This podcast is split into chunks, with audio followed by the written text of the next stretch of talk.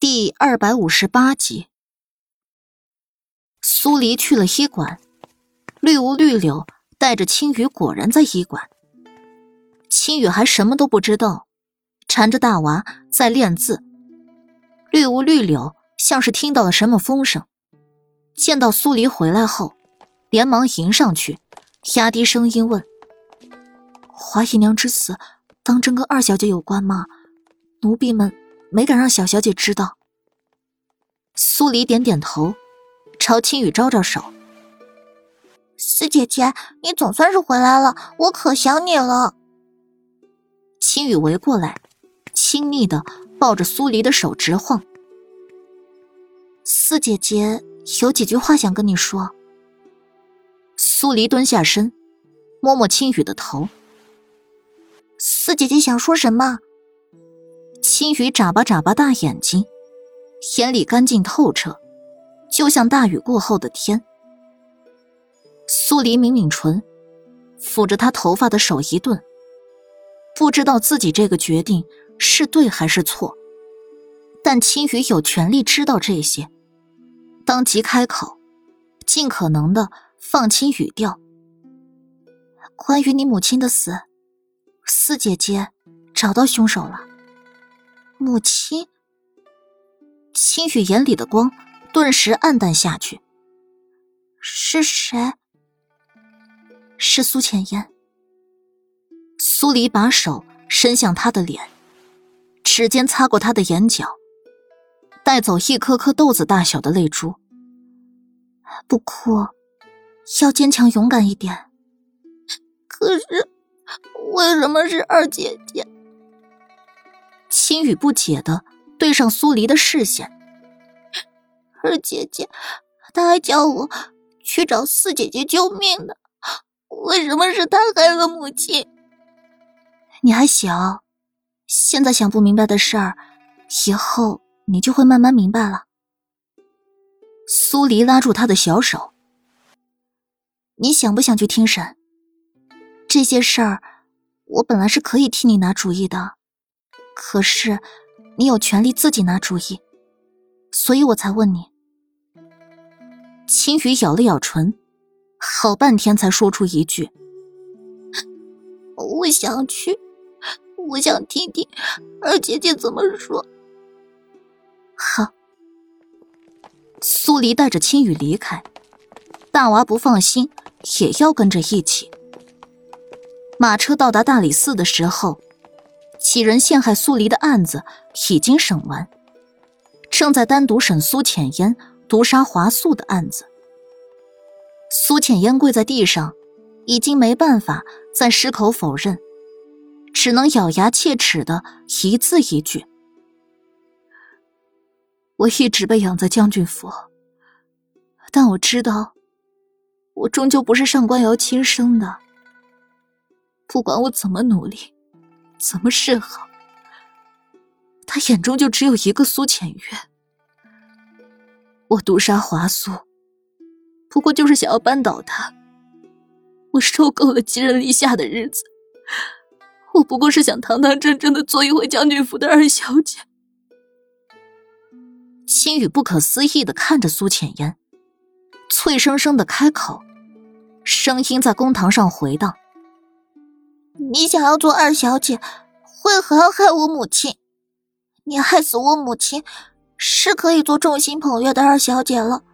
可是我呢？我母亲呢？他眼里已经没有了眼泪，眼里的光不再只是单纯的干净清澈，像是褪去了质子的外衣，清明了许多。大概这就是成长。苏浅烟回头。慌乱的对上青雨的视线，他张嘴想说什么，眼里耳里却全是旁听百姓对他指指点点，辩解已然无用。四姐姐，我不想再看了，我们回去吧。青雨收回视线，扯了扯苏黎的手。苏黎点头，好，我们回去。几人怎么来的，又怎么离开？站在大理寺外面，大娃局促不安的扯着青雨的袖子。青雨妹妹，你若是难过，那就哭一哭。原本他见青雨哭会心疼的，也想跟着哭。可青雨现在不哭了，他这心中却压抑的更慌。他倒宁可他哭一哭了。青雨吸了吸鼻子，强撑着，冲大娃扮了个鬼脸。喂喂喂，大娃哥哥想看我哭，我偏不哭。我要像四姐姐一样，不能遇事便哭鼻子，不能让你小瞧了我。苏黎同时拍拍两个小人的头。想吃点什么？今日你们想吃的，我都买给你们。我要肉串。青雨立刻拍手跳了起来。嗯，还有糖葫芦。我也要青雨妹妹要的。大娃附和，竟然一副眼里只有青雨妹妹的模样。苏黎带着他们上街。把一条美食街上的吃食都吃了一遍，直到青雨叫着再也撑不下去了，他才让繁星带大娃回医馆，而他牵着青雨跟楚嬷嬷几人回王府。青雨没缠着他，乖乖去跟绿芜绿柳玩。苏黎坐在前厅，托腮想着燕夫人的案子，苏主大人。华素的案子成功破获，系统奖励一百点生命值。长生跳了出来，你好像很高兴啊。那是当然，一百点生命值够我们活一百天了。长生从不嫌弃生命值少。那你做好准备，过段时间凑够了生命值。我就要替莫连锦换成续命药。宿主大人不要啊！反抗无效。那宿主大人还坐着不动做什么？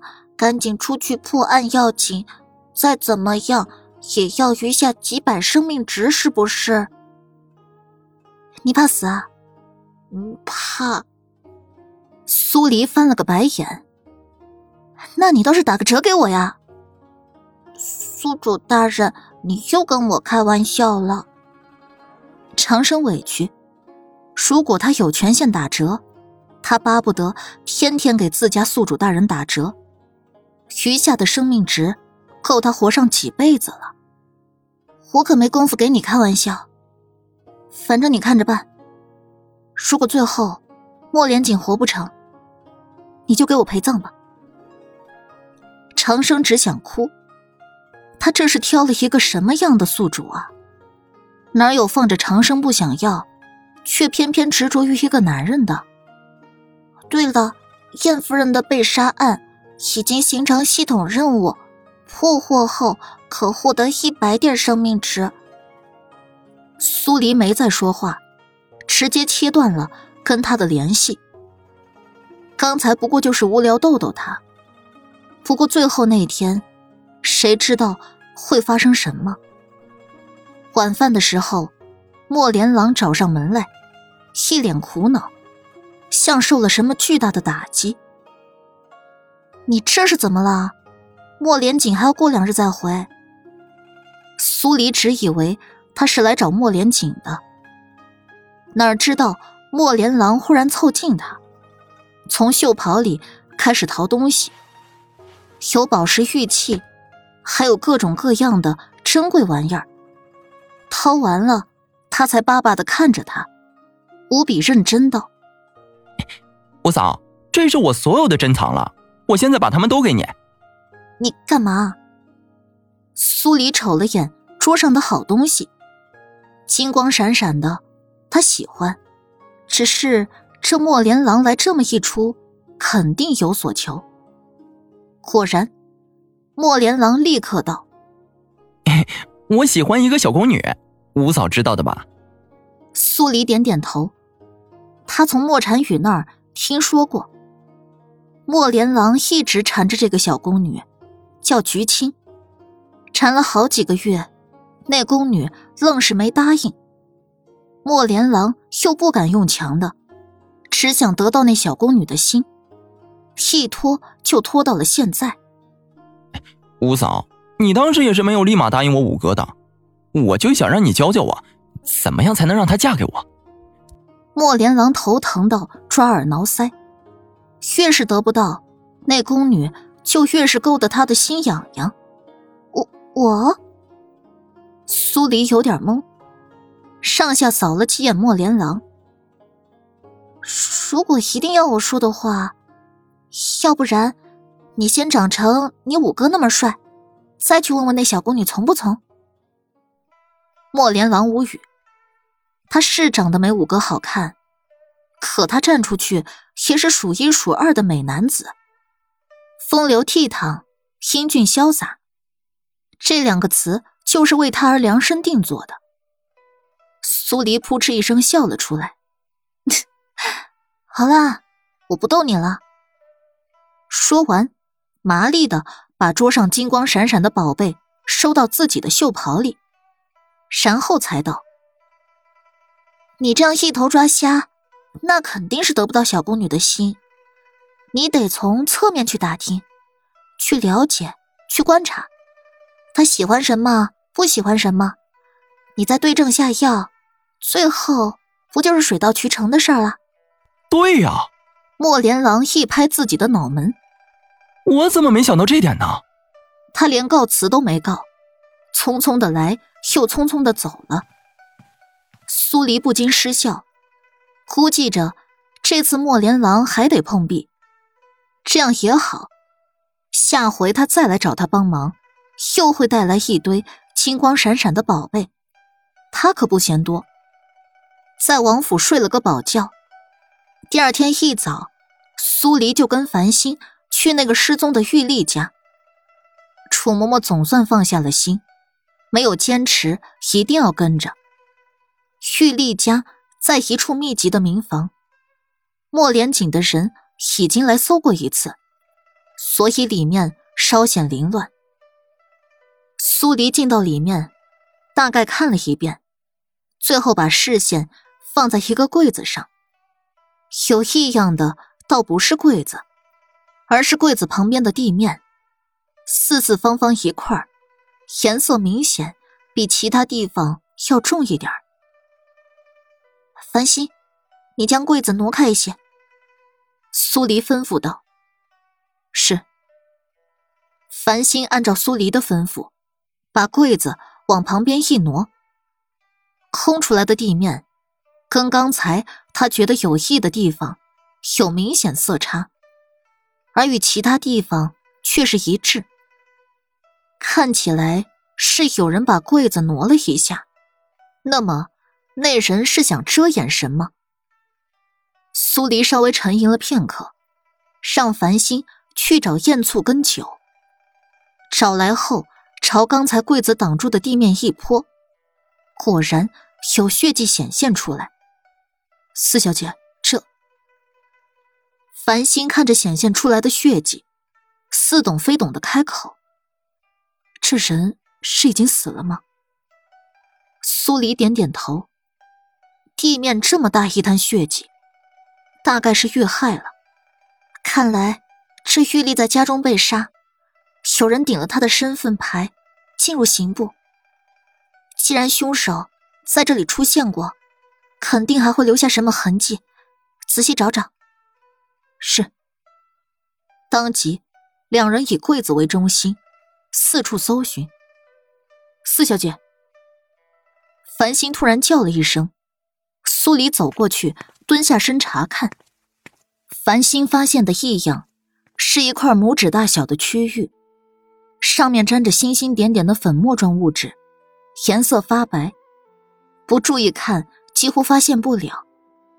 苏黎蘸了一点点，放到鼻前嗅，立刻确定这些粉末是石灰。繁星听到“石灰”两个字，不由开口道：“石灰是珍贵之物，只有皇亲国戚才能用。老百姓就算有银子，也不能用石灰来修缮自己的府邸。”苏黎点点头，的确。所以石灰不可能是玉立的，而是由凶手带来的。